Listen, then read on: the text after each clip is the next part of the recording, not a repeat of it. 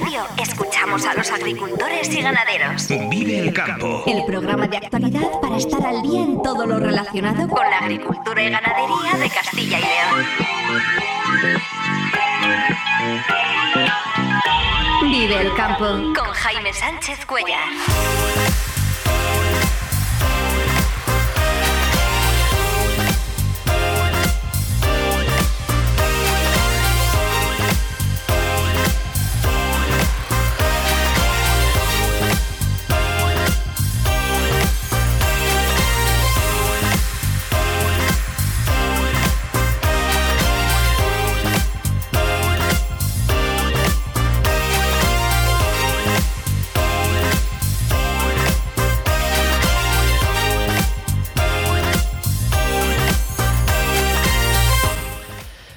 Esto es Vive el, Campo en Vive Radio. Hoy es viernes 17 de noviembre y hasta las 7 y 50 de la mañana aquí vamos a contar lo que está pasando en el sector agroalimentario y cómo afecta a los agricultores y ganaderos de Castilla y León.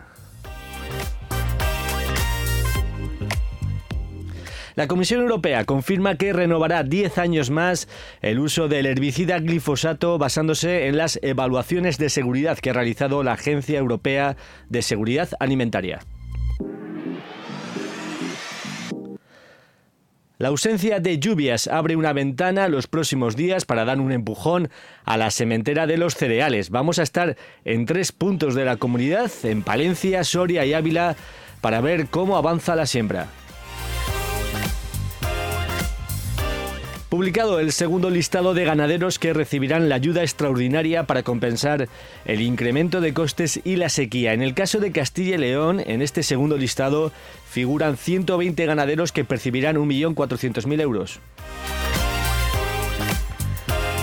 Hoy vamos a preguntar a Víctor González de Meteorred si el incremento de la temperatura del agua en el mar Atlántico nos traerá eh, más borrascas de la cuenta durante las próximas semanas. En nada escuchamos su respuesta.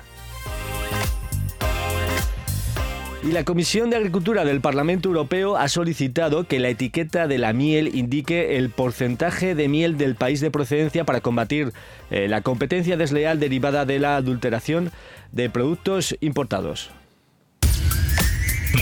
Tiempo en Vive Radio.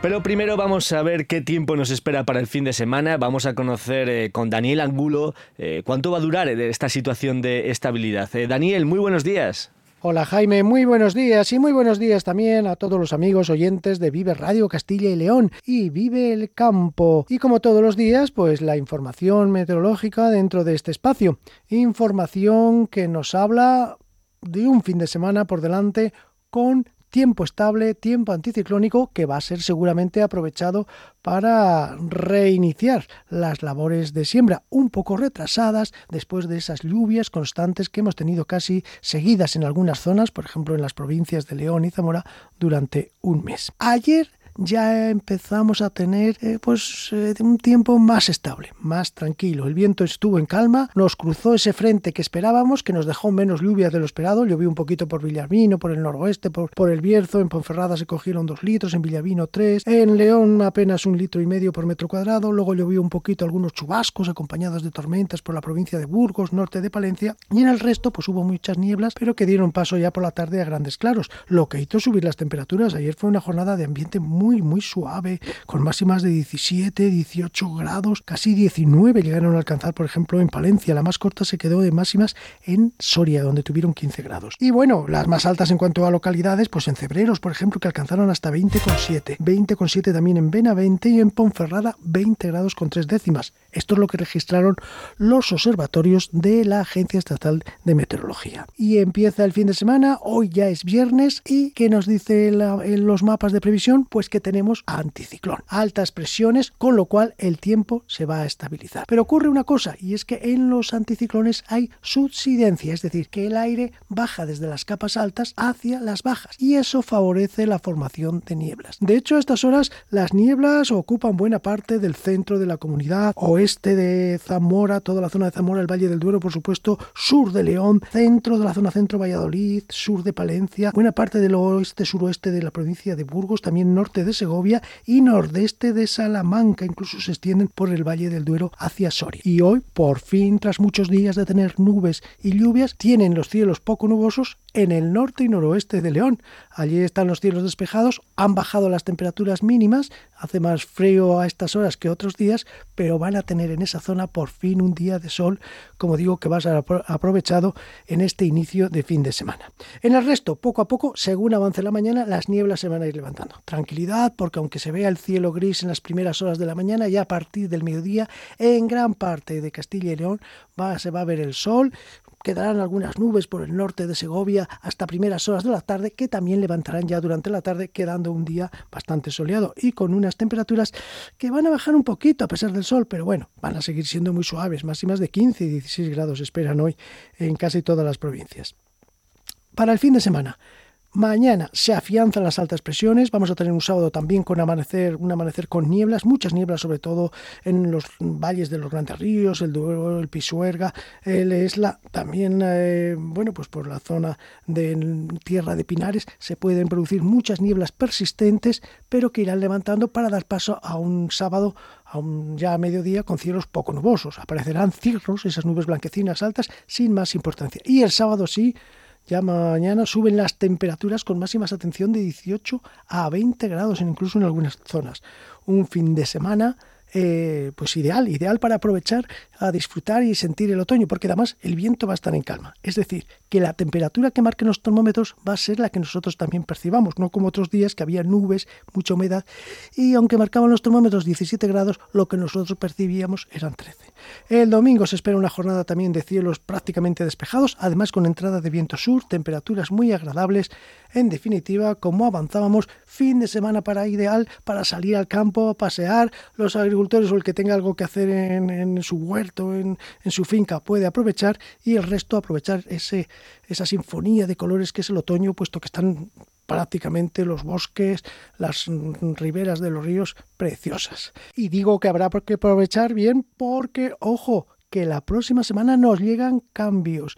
El anticiclón se va para el norte y desde allí va a permitir la entrada de vientos de componente norte. Ya el lunes vamos a tener cielos nubosos, lluvias y nieve en zonas de montaña pero es que van a seguir bajando las temperaturas a lo largo de toda la semana y el próximo fin de semana tendrá características ya invernales, cosa por otra parte normal, puesto que el día 23 será San Clemente y lo dice bien el refrán, por San Clemente el invierno se hace presente. Lo iremos comentando en la próxima semana, pero ya digo que llega el frío, así que a aprovechar este fin de semana. buen fin de semana para todos y buen día.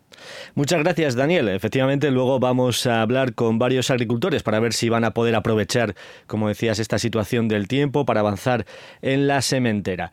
La Comisión Europea ha confirmado ayer que renovará la autorización del uso del herbicida glifosato por un periodo de 10 años, aunque estará sujeta a nuevas restricciones. Entre ellas, se prohibirá, prohibirá su uso como desecante antes de la cosecha y será necesario adoptar eh, medidas de seguridad para proteger a otros organismos. La decisión de la Comisión se produce después de que los estados eh, no alcanzaran una mayoría cualificada en el Comité de Apelación y, por tanto, la Comisión estaba obligada obligada a tomar una decisión antes del 15 de diciembre y ayer mismo confirmó que lo mejor es renovar la autorización del herbicida eh, más usado en agricultura otros 10 años. Así lo explicaba un portavoz del Ejecutivo eh, Comunitario.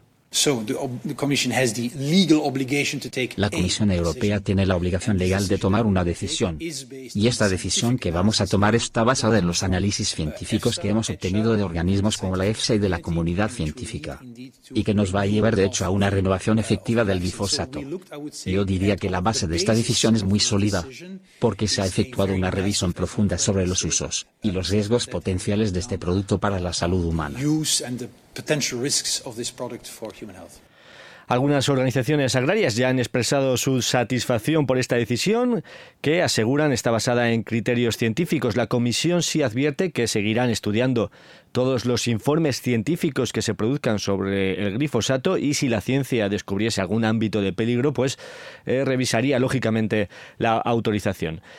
El Ministerio de Agricultura ha publicado el segundo listado de ganaderos que recibirán la ayuda extraordinaria para compensar el incremento de costes y la sequía. En el caso de Castilla y León, en este segundo listado figuran 120 ganaderos que percibirán 1.400.000 euros. En el primer listado de octubre, eh, fueron 12.700 ganaderos de Castilla y León los beneficiados eh, con esta compensación, con casi 56 eh, millones de euros. La relación de los titulares de explotaciones beneficiarias, el número de cabezas de ganado computadas y el importe de la ayuda a percibir está disponible en la sede electrónica del Fondo Español de Garantía Agraria. Y por otro lado, hay que recordar que hoy se publica en el Boletín Oficial de Castilla y León la ayuda directa por la sequía comprometida por la Junta y que complementa el seguro agrario. Los beneficiarios 12.500 agricultores y ganaderos tendrán un plazo de 10 días hábiles a partir de hoy para acceder al sistema y aceptar la subvención.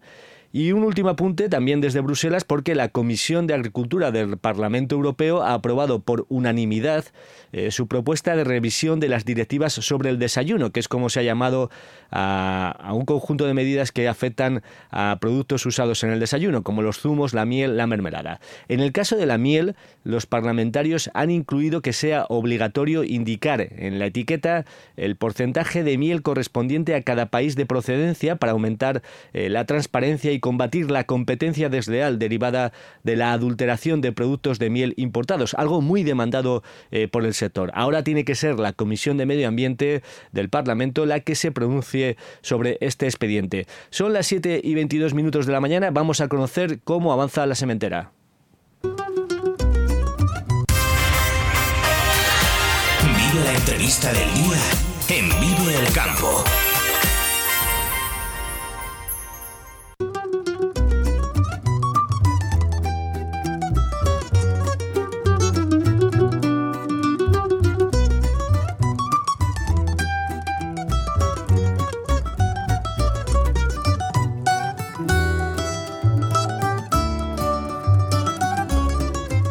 Vamos a conectar hoy con distintos puntos de la comunidad para conocer cómo se está desarrollando la sementera después de las lluvias de la semana pasada. Esta semana ha sido algo más tranquila y vamos a conocer cómo se está retomando la actividad en el campo. Empezamos en Torquemada, en Palencia, eh, para hablar con Eusebio Miguel. Eusebio, eh, muy buenos días.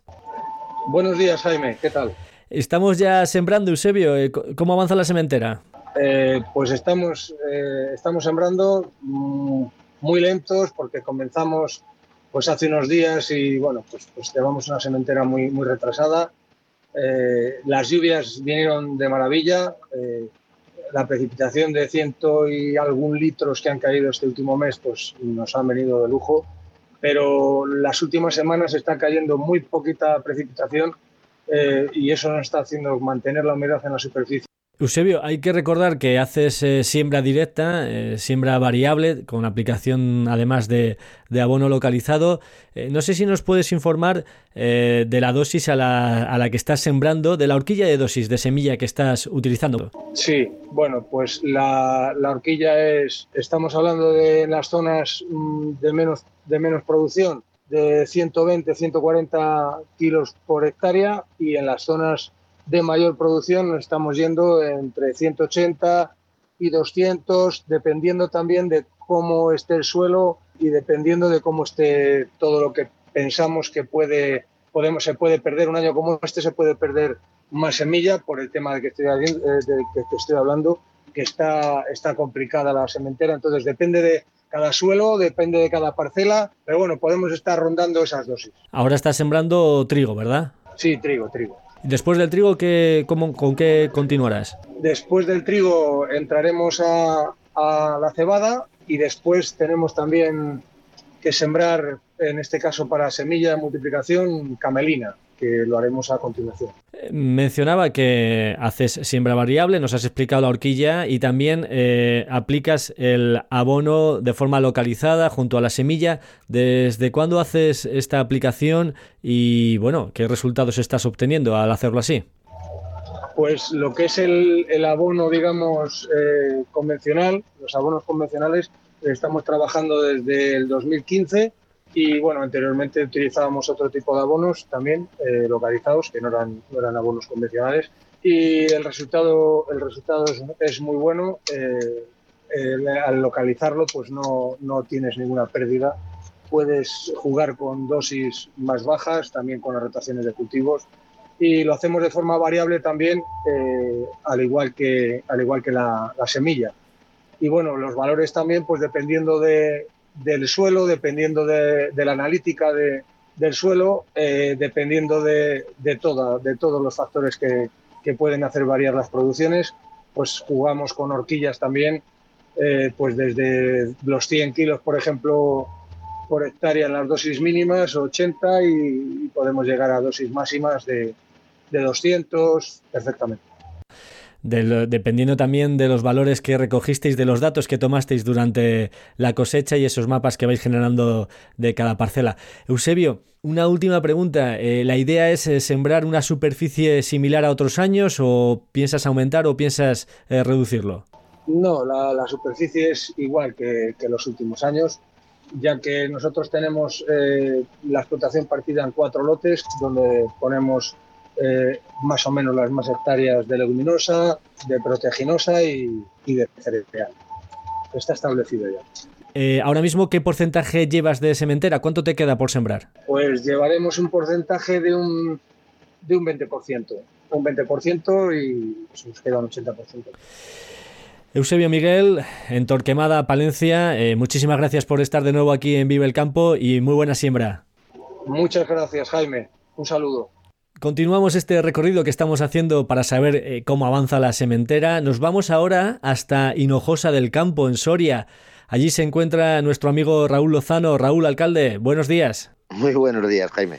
¿Sembramos o no sembramos? ¿Cómo está allí la situación en vuestra zona? Pues sinceramente no sembramos. Tenemos muchas ganas. Hemos sembrado un poquito antes de que empezasen las lluvias pero llevamos parados más de un mes y, lo que nos espera, porque todas las mañanas pues eh, hay una pequeña niebla, hasta mediodía no empieza a salir el sol y a orear un poquito, el día es muy muy corto, con lo cual la noche ya sabes que a las 6 de la tarde ya se ha hecho, hay muy poquitas horas de sol de oreo y bueno, pues no hemos sembrado y hay más del 50% del girasol sin cosechar también.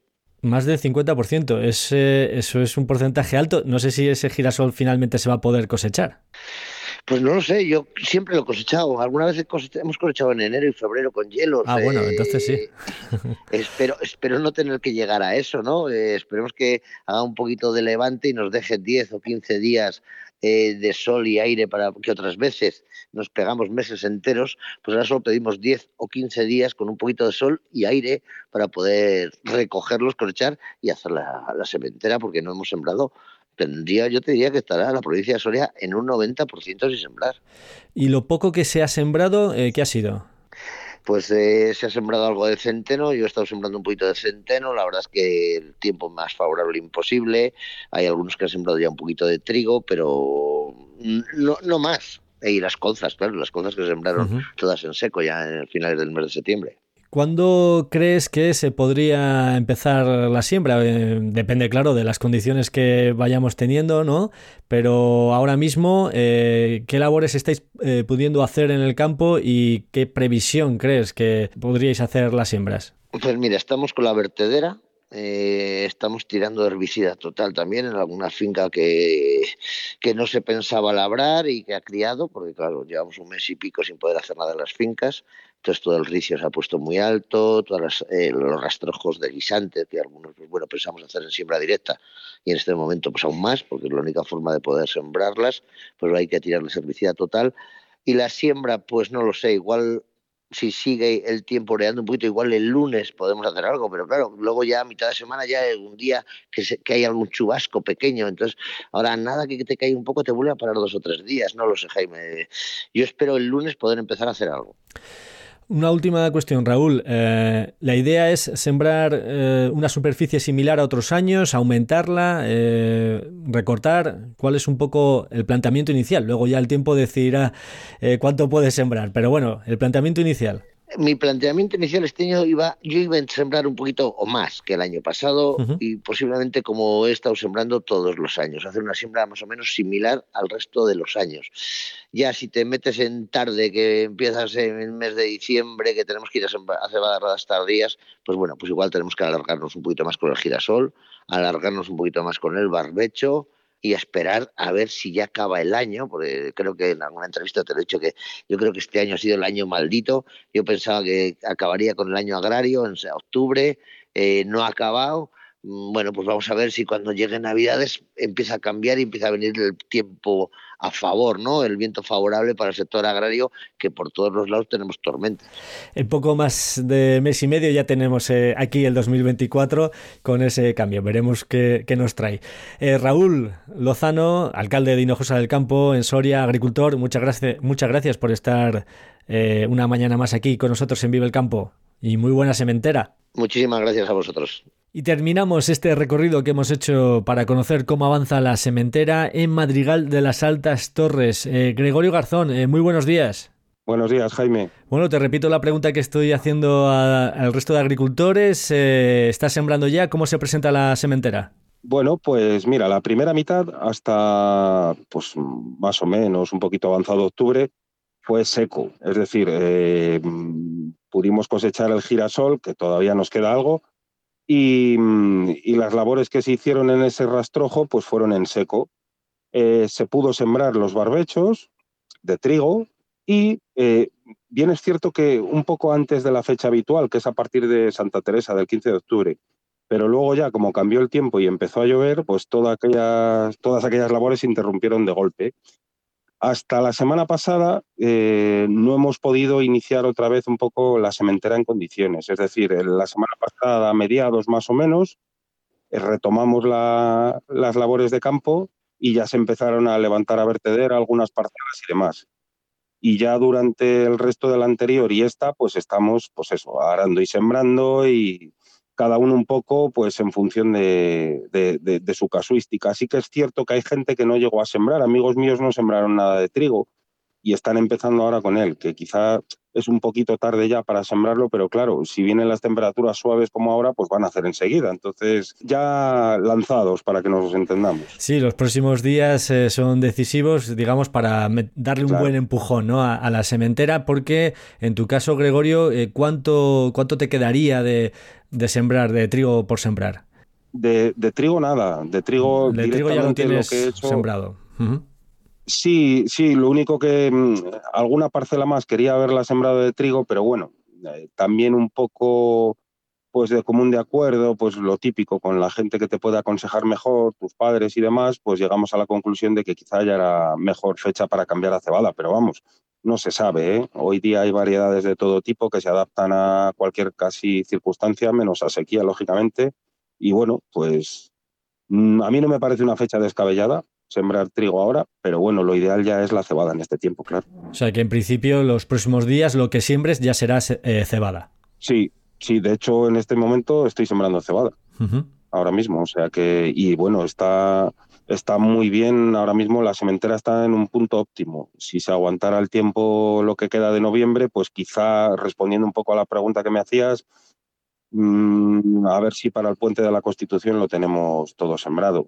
Nos quedaría, pues lógicamente, los cultivos de primavera que todavía no se han arrancado, remolachas y demás, pero bueno, lo que es sementera de cereal puro y duro quedaría finiquitado. Porque la idea que tienes, eh, Gregorio, eh, para esta campaña de siembra de cereales es eh, poner más superficie o menos que otros años o parecida a otros años. Pues si te digo la verdad, claro, hmm. si tú te sientas en casa, coges papel y lápiz, probablemente sea mejor que no salgas. ¿Y por qué digo esto? Porque claro, es una sin razón que en un año como este, que apenas hemos recogido en torno a 900 kilos, 1000 kilos hectárea de grano, a un precio un 30 o un 40% inferior al año anterior y bajando, lo lógico sería decir, concho, pues, pues voy a diversificar, voy a meter otros cultivos, pero claro, eh, pienses en el cultivo que pienses, todos están con el precio a la baja. Es decir, al final un poco eh, se supone que trabajas para una vida, no para un año. Entonces, pues en principio nosotros estamos haciendo lo que habitualmente hacemos. Es decir, parte de trigo, parte de cebada, girasoles, remolachas, garbanzos, cosas de estas. Y viendo cómo los precios en la lonja eh, semana tras semana pues eh, siguen, siguen descendiendo. Pero bueno, veremos eh, finalmente cómo se desarrolla ¿no? el resto de campaña durante las próximas semanas y, meses. Así que nada, ahora está claro que si quieres sembrar tiene que ser ahora. Efectivamente, esta es la época, la época ideal. Y respecto al precio, Jaime, pues si me lo permites, yo creo que nunca, nunca, nunca nos van a, nos van a pagar lo que deberíamos de cobrar por nuestros productos. Y la explicación es muy sencilla. El otro día publicaban el dato de inflación, hablaban de un 9,5% de subida en el tema agroalimentario. Eh, lógicamente, eso se queda por el medio. Digamos distribución, digamos intermediario, lo puedes llamar de la manera que quieras. Entonces, si a nosotros nos pagaran realmente lo que cuestan las cosas, ese nueve y medio a lo mejor sería un 60%. ¿Qué ocurriría? Pues claro que todo el mundo se pone nervioso y tal, y, el cáncer se extiende. Entonces, para que eso no ocurra, es más fácil presionar al pequeño, al productor, y ese es el eterno problema. La única manera de sobrevivir, pues trabajar tres veces lo que debe de trabajar cualquier persona, que eso es lo que estamos haciendo. O sea, no tiene sentido, amigos míos de otras disciplinas, no, no entienden que estemos 100 horas semanales trabajando. Es que no lo entienden. Pero es que es lo que tenemos ahora. Así que es un poco el resumen, Jaime. Para que salgan los números. Eh, Gregorio Garzón, agricultor en Madrigal de las Altas Torres, gracias por compartir eh, tus reflexiones y explicarnos cómo se encuentra la sementera en tu zona. Y muchas gracias. Nos volvemos a escuchar próximamente. De acuerdo, Jaime. Un abrazo y gracias a vosotros por llamar. Agricultor Florimón Desprez te recomienda el trigo filón. Filón, calificado por el proyecto Life Nadapta como el todoterreno de los trigos. Filón, gran adaptación en secanos y altísimo potencial en regadío. Florimón Desprez, seleccionando las semillas de mañana frente al cambio climático. Descubre Riaza, el tesoro escondido en la provincia de Segovia, un municipio rodeado de la belleza de la Sierra de Ayllón. Sumérgete en su patrimonio cultural con ermitas centenarias y una impresionante iglesia renacentista. Disfruta de su rica gastronomía y de la Ruta del Color, un recorrido excepcional por pequeños pueblos con encanto. ¿Y qué decir del Alledo de la Pedrosa y de la Pinilla? Ven a Riaza, tu aventura te espera.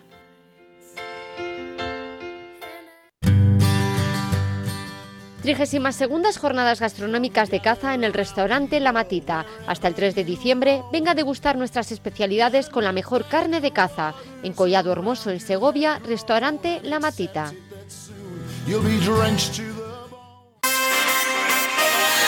el campo con Jaime Sánchez Cuellar, aquí en Vive Radio. Esta semana en Vive el Campo hemos seguido contando la actualidad del sector agropecuario.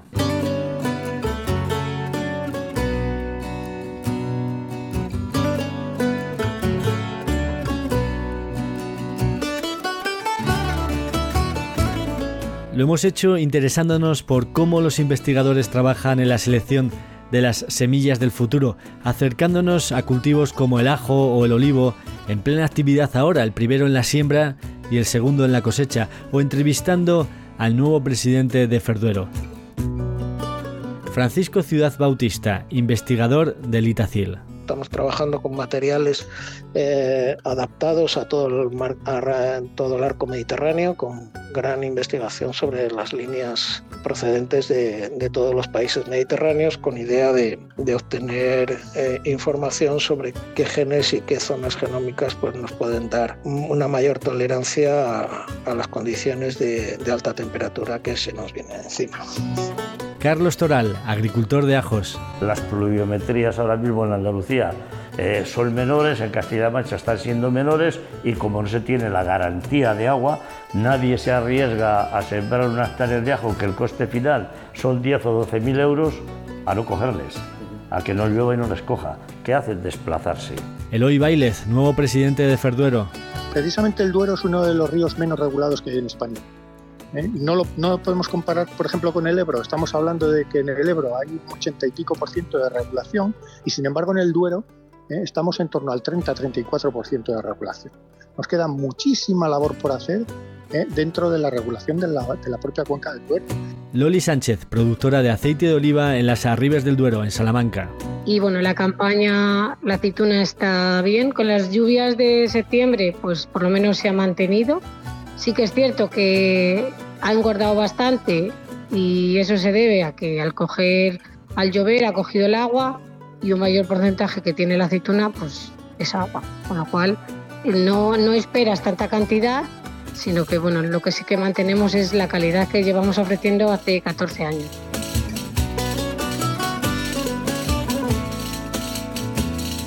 Todas estas entrevistas y todos los programas los tienes en nuestra web en viveradio.es y en todas las plataformas de podcast.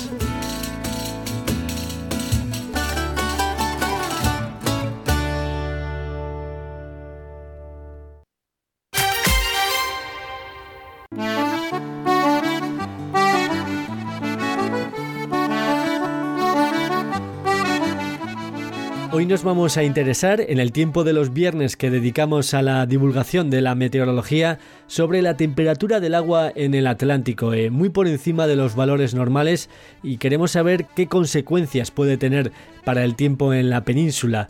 Eh, ¿Puede suponer que nos lleguen este invierno más borrascas? Bueno, todas las respuestas las tiene Víctor González, divulgador en Meteorred. Eh, Víctor, muy buenos días. Hola, muy buenos días, Jaime. Ya hablamos aquí la semana pasada del fenómeno del niño y de la temperatura del agua en el Pacífico y vemos ahora también que el agua en el Atlántico, este ya sí que le tenemos mucho más cerca, eh, también está a una temperatura más alta de lo que sería normal. Eh, ¿Qué es lo que está ocurriendo en el Atlántico? Pues eh, efectivamente, la temperatura del Atlántico ahora mismo está en valores bastante extraños, pero es que la, realidad es que lleva en valores bastante extraños desde casi principios de año. Eh, ahora mismo tenemos un océano mucho más cálido de lo normal, con anomalías que en estos últimos meses han sido de récord, y ahora mismo pues continúa en esa dinámica, es decir, con temperaturas especialmente altas y que no son uniformes además. Hay zonas en las que son mucho más altas que en otras, en las cuales está más cerca de los valores normales. Y ahí es donde puede eh, traducirse, pues evidentemente, en algunas consecuencias eh, para el continente europeo. Eh, ¿Qué consecuencias? Porque, claro, eh, este incremento de la temperatura del agua del mar, eh, sus efectos, digamos, que pueden ser inmediatos, ¿no? En, las consecuencias que puede tener el continente europeo. Pues efectivamente, las consecuencias que puede tener, la primera y más directa, pues bueno, es un ambiente un poco más templado cada vez que soplan vientos de, en este caso, de procedencia oceánica, porque evidentemente están recogiendo, están discurriendo por aguas un poco más cálidas, están recogiendo más humedad y la realidad es que, bueno, pues eso suele traducirse en Europa en un clima un poco más templado y también un poco más lluvioso. Pero no solo eso, también al haber cierto gradiente de temperaturas, la formación de borrascas es algo más eh, frecuente o intensa, precisamente porque no está homogéneamente caliente, sino que tenemos unas zonas hacia el sur y hacia el este más cálidas mientras que hacia el norte, digamos yendo en dirección a Islandia, nos encontramos masas de agua que están un poco más cerca de la temperatura normal. Es decir, el gradiente de temperatura entre latitudes altas y bajas se ha vuelto mayor. ¿El gradiente qué significa? Para que todos lo entendamos, es una variación, ¿no? Efectivamente, el gradiente es una diferencia. en este caso, una diferencia en un espacio entre dos puntos eh, concretos. Por ejemplo, si tenemos eh, un mar muy cálido en las Azores y muy, muy frío en, Islandia, podemos decir que hay un gradiente de temperatura entre Azores y Islandia. Y lo que sí que podemos ir viendo ya, por tanto, con estos datos encima de la mesa, es el tiempo que nos puede esperar para más a largo plazo, esta segunda quincena de noviembre, eh, algunas semanas más. Con, esta, con toda esta información, ¿Qué tiempo podríamos eh, tener para las próximas semanas ya intentando avanzar lo más lejos que podamos ir? Pues eh, mira, para estas próximas semanas, eh, aunque evidentemente esto a rasgos muy generales, hay que comentarlo a rasgos muy generales porque es, es una predicción muy difícil y, poco precisa. Pero bueno, podemos deducir que las condiciones van a cambiar con respecto a lo que tenemos ahora. Es decir, lo que es la, la corriente en chorro, que digamos que es la cinta transportadora por la que se mueven todas las borrascas, en este caso, en el hemisferio norte se va a ondular mucho, va a hacer como grandes olas, es decir, va a ascender de latitud mucho, va a bajar de latitud mucho. ¿Qué significa eso? Pues que también las masas de aire van a moverse fuera de su latitud de origen, es decir, que las masas de aire frío localizadas en el polo van a tender a escapar del polo y las masas de aire cálido localizadas en el trópico pues van a tender a escapar del trópico. Y concretamente en esta parte de Europa pues eso se va a traducir en cambios importantes de temperatura. Es decir, que probablemente estemos ante las primeras invasiones de aire frío ya plenamente invernal eh, para esta segunda quincena de noviembre. Y claro, también nos afectarán un poco más las borrascas con respecto a estos últimos días que han sido un poco más tranquilos. Y, bueno, pues eso, cabe esperar pues una dinámica bastante más alterada en cuanto a temperaturas. Esto de estar ya más o menos a la misma temperatura todos los días va a cambiar radicalmente. O sea que esta ondulación podríamos entenderla como una agitación de, la atmósfera. Exactamente, es una forma que tiene de equilibrar eh, un poco las temperaturas entre unas zonas y otras. Y en este caso, pues bueno, el resultado es ese, la formación de borrascas en latitudes un poco más raras de lo habitual y, y digamos que la atmósfera no se comporte de una forma tan previsible como lo ha hecho probablemente en estas semanas anteriores. Por tanto, se acaba este escenario de estabilidad, nos enfocamos ya, nos dirigimos ya hacia el invierno, hacia temperaturas y, eh, situaciones en la atmósfera más propias de la época en la que nos encontramos. Eh, Víctor González, divulgador en Meteorred, eh, muchísimas gracias por estar este viernes con nosotros aquí en Vive el Campo. Te esperamos la próxima semana. Nada, un placer, Jaime. Vive Radio te ofrece la información actualizada de los mercados.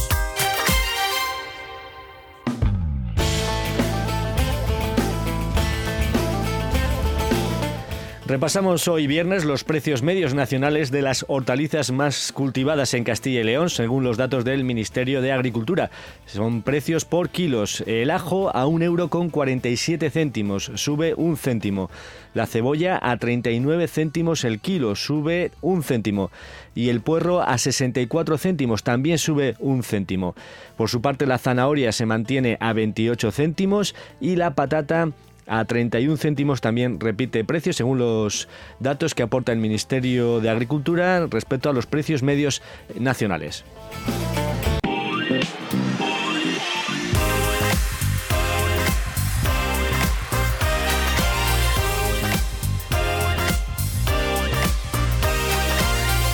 Y antes de despedirnos, eh, cuando son las 7 y 47 minutos de la mañana, repasamos los titulares del día. La Comisión Europea confirma que renovará 10 años más el uso del herbicida glifosato basándose en las evaluaciones de seguridad que ha realizado la Agencia Europea de Seguridad Alimentaria. Fin de semana por delante para avanzar en la sementera de cereal que en general se encuentra muy retrasada. También hay algunas zonas donde aún queda mucho girasol por cosechar. Eh, las lluvias vinieron de maravilla. Eh, la precipitación de ciento y algún litros que han caído este último mes, pues nos han venido de lujo. Pero las últimas semanas está cayendo muy poquita precipitación eh, y eso nos está haciendo mantener la humedad en la superficie. Esperemos que haga un poquito de levante y nos deje 10 o 15 días eh, de sol y aire para que otras veces nos pegamos meses enteros, pues ahora solo pedimos 10 o 15 días con un poquito de sol y aire para poder recogerlos, cosechar y hacer la, la sementera porque no hemos sembrado tendría, yo te diría que estará la provincia de Soria en un 90% sin sembrar. Está muy bien, ahora mismo la sementera está en un punto óptimo. Si se aguantara el tiempo lo que queda de noviembre, pues quizá mm, a ver si para el puente de la Constitución lo tenemos todo sembrado. Y atentos hoy al boletín oficial de Castilla y León porque se publica la ayuda directa por la sequía que comprometida por la Junta y que complementa el seguro agrario. Habrá 10 días hábiles a partir de hoy para acceder al sistema y aceptar la subvención.